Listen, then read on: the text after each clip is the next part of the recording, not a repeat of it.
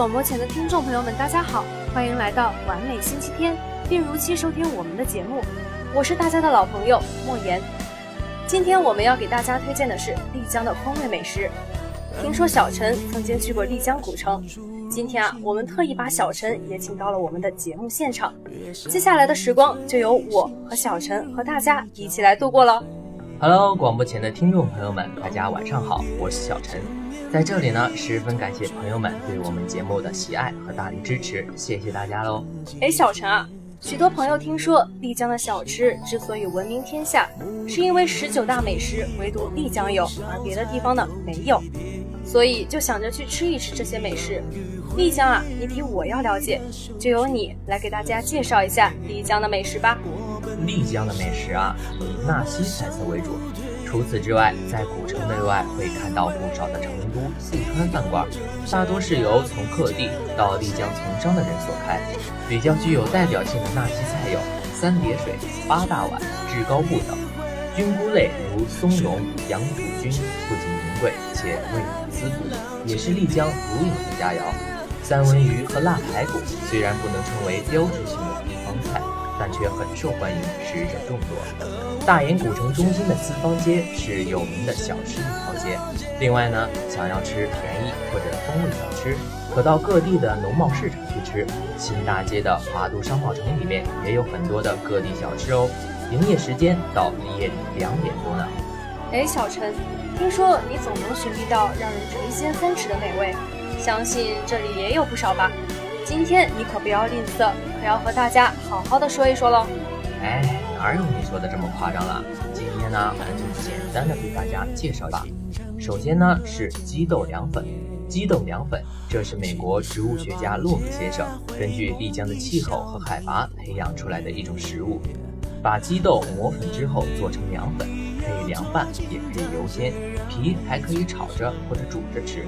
在丽江的任何饭馆。或者很多的路边摊都可以吃得到。嗯，没错，我听说几乎每间店里都有鸡豆粉卖，而且鸡豆粉的吃法也有很多种，如鸡豆凉粉、煎鸡豆糕等。凉粉本为消暑食品，丽江的鸡豆凉粉除凉食外，还可以热吃。大街小巷卖凉粉的都有两手准备，以适应顾客的不同要求。凉吃多在夏季，那晶莹的粉片与红。辣椒、地酒、花椒、青葱、芥末、酸醋等佐料腌拌起来，色香味俱佳，一碗入腹，开胃又爽口。热吃呢，多在寒冷季节，那方正的粉块在平底锅两面金黄，再按个人的口味加上麻、辣、葱的各种佐料，一碗下肚，可谓是全身温暖。我们旅行到别的地方，无非关心吃住行游购娱，鸡豆凉粉。价廉物美，深受人们的青睐。其精华部分的凉粉皮，更是成了一些宾馆、饭店待客的佳品。丽江这个城市是懒散而悠闲的，这种生活节奏注定了它的饮食习惯也是散漫不拘一格的。丽江没有享誉海内外的名菜名点，然而它的小吃文化却绝对不输于美食之都的广州和成都。我个人比较喜欢吃烤肉。相信也有许多朋友喜欢。我知道在丽江有一种烤肉叫做纳西烤肉。借着今天这个机会，你就给我们介绍介绍这道美食吧。纳西烤肉啊，是丽江美食的代表之一。来到丽江，值得一尝的就是当地非常有名的特色小吃纳西烤肉。它的烧烤方法非常具有地方特色，它是用一个形似水缸的烤炉，中间部分堆满炭火。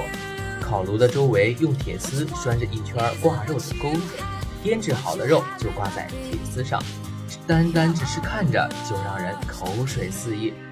它的主料呢，则是由本地猪的五花肉切到适中的厚度烤熟，这样烤出来的猪肉，猪皮金黄松脆，给人不腻，瘦而不柴，口感松脆，蘸着当地的辣椒粉，上面放着油炸的薄荷，吃起来那叫一个够味儿。